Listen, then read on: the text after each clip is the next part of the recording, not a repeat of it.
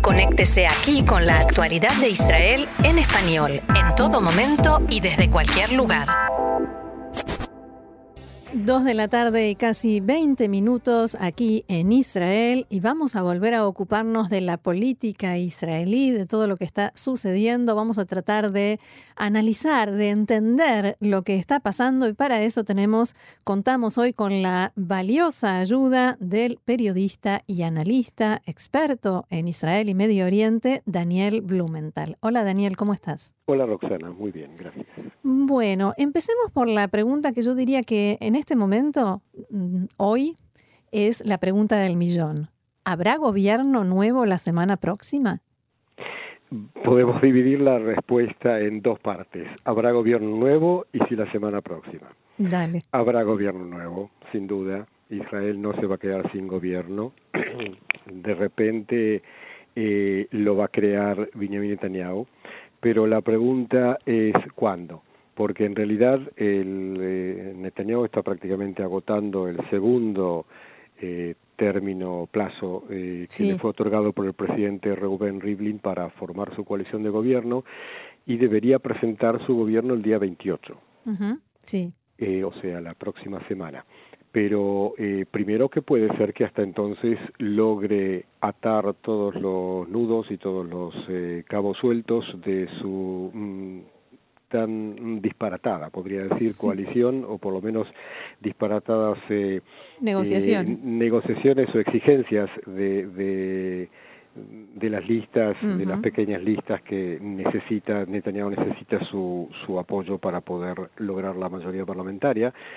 Eh, y también puede ser que no eh, alcance y use un, un digamos una trampa legal que existe eh, que puede decirle al presidente el día 28, sí señor presidente, logré formar mi coalición de gobierno, eh, pero eh, de acuerdo a las circunstancias, que pueden ser cualquiera, tensión en el norte o en el sur o algún otro evento, una visita internacional o cualquier cosa, eh, por alguno de esos motivos necesito, o sea, no presentaré ante la Knesset mi gobierno para que jure el día 28, sino lo haré el día 5 de junio, por ejemplo. ¿De qué año? No. bueno, de este. Eh, pero sí, eh, seguramente una de esas va a ser eh, la posibilidad. Ahora, en estas negociaciones, como bien decías, las eh, exigencias son, pero tan altas que, realmente por momentos no, no, tienen lógica.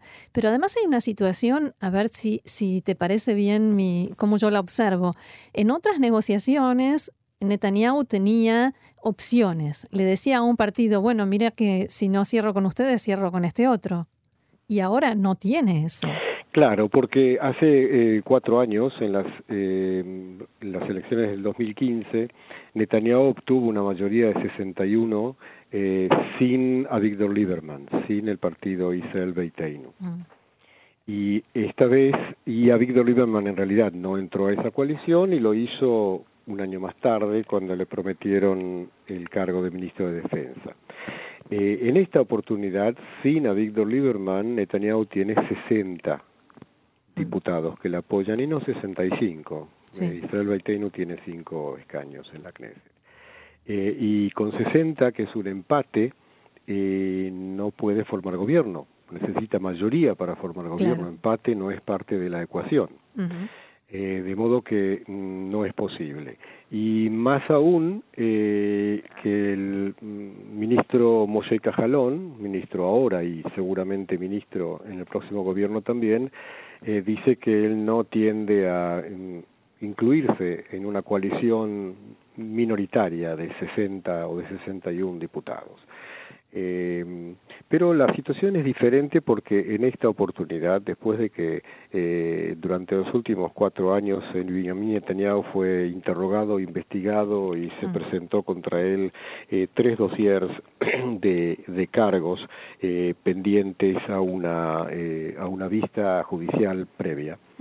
Eh, está en otra situación. Netanyahu viene a estas negociaciones coalicionarias con las manos atadas y si él lo que quiere en realidad es buscar la forma eh, parlamentaria o legal de eh, evitar que se presenten contra él eh, cargos, por lo menos durante el tiempo en que se desempeña como primer ministro, eh, necesita eh, modificar la ley. Y para modificar la ley necesita el apoyo de todos sus socios coalicionarios. Todos los dedos que pueda conseguir. Y ellos entienden que si no le ayudan a modificar eh, la ley de fuero mm, eh, parlamentario, eh, Netanyahu va a tener que enfrentar a las Cortes, pero por otra parte, si no quiere hacerlo, va a estar dispuesto a pagar eh, todas las cuentas de, de, los bolsillos de los ciudadanos, por supuesto, no es dinero personal del primer ministro ni de su partido Likud, eh, pero los, eh, los partidos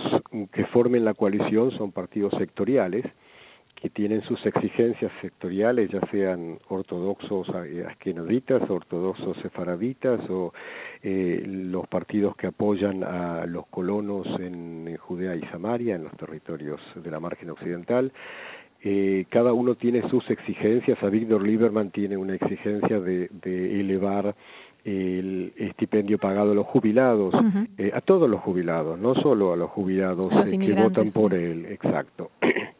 De modo que son, eh, y, todos quieren ser ministros de, de, Justicia, y todos quieren ser ministros de Educación, y muchos quieren ser ministros de Defensa eh, y de Economía, por supuesto. Eh, de modo que sí, es un panorama muy complicado, pero ya hemos visto a Netanyahu en el pasado en panoramas complicados. Eh, lamentablemente en muchos casos eh, deja eh, intereses nacionales o, o principios eh, lógicos o democráticos de lado para lograr sus objetivos y es muy probable que esta vez también seamos testigos de algunas de esas maniobras. Mencionabas estas leyes, toda esta movida de leyes nuevas, algunas ya que comenzaron a, ponerse eh, en marcha y otras que por el momento son solo rumores, intenciones. Se habló de la ley francesa, la ley de inmunidad o la ley de fueros eh, parlamentarios, eh, la ley contra la Corte Suprema de Justicia y se empieza a ver una pequeña interna dentro del Likud. También, pero quizás ¿Hasta qué antes, punto, hasta qué punto te parece que, puede llegar esto? Quizás antes acotemos algo que no mencionamos respecto a todo esto de la formación del gobierno. La Knesset, la nueva Knesset aprobó ayer en primera lectura una ley para eh, borrar la limitación que tiene un primer ministro en el número en el número de ministros que puede eh, designar. En este momento la ley estipula un máximo de 19. Así es. Pero eh, con, para, para satisfacer a 65 diputados y entre ellos diputados de pequeños partidos, de cinco pequeños partidos, es muy probable que necesite 68 ministros. ¿Vamos a tener 65 ministros? No 65, pero 30, más o menos la mitad de la coalición. Un costo tremendo para la caja pública eh, y, bueno. Eh, Pero lo que preguntaba, Rosana, sí, el Likud, bueno, el primer eh, valiente, podría decirse, eh, que salió diciendo que mm, no está a favor de leyes personales, como la ley de modificación de, del fuero eh, que mencionábamos antes, fue Guidón Sar. Guidón Sar es hoy, eh, eh, estuvo alejado del Likud durante los últimos cuatro años y regresó en una muy buena posición después de las primarias y es el opositor número uno de Netanyahu dentro del Likud, pero hay voces eh, de otros eh, líderes del Likud que también expresan, pero no ante cámaras, no dando su nombre, con mucho temor, porque hasta que Netanyahu no designe quiénes serán los ministros, nadie quiere abrir la boca, porque nadie quiere perder la oportunidad de tener una silla, un sillón en la mesa de gobierno. Claro. Por último, me gustaría preguntarte sobre la oposición frente a todas estas leyes, todos estos movimientos eh, también a nivel eh, jurídico, judicial. ¿Cuánta fuerza, cuánto poder va a tener la oposición para poder frenar algo de todo esto que quiere frenar? Bueno, mucho va a depender de la forma en que se maneje la coalición, porque eh, si la coalición logra formarse, que estén todos de acuerdo absolutamente en todo lo que en este momento parece bastante imaginario, eh, será una coalición homogénea eh, que tiene mayoría y que será muy difícil contrarrestar su, su fuerza en el Parlamento. Si va a ser una coalición eh, que, que se va a formar a, regadadiente, a, a digamos, eh, difícilmente, con dificultad, eh, con eh, hostilidades o con temas no totalmente cerrados, es muy probable que la oposición, si trabaja como funciona, eh, como corresponde, logre atacar puntualmente distintas iniciativas del gobierno.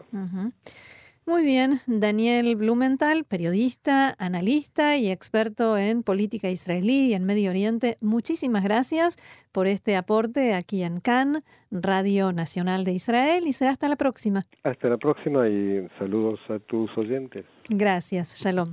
Shalom.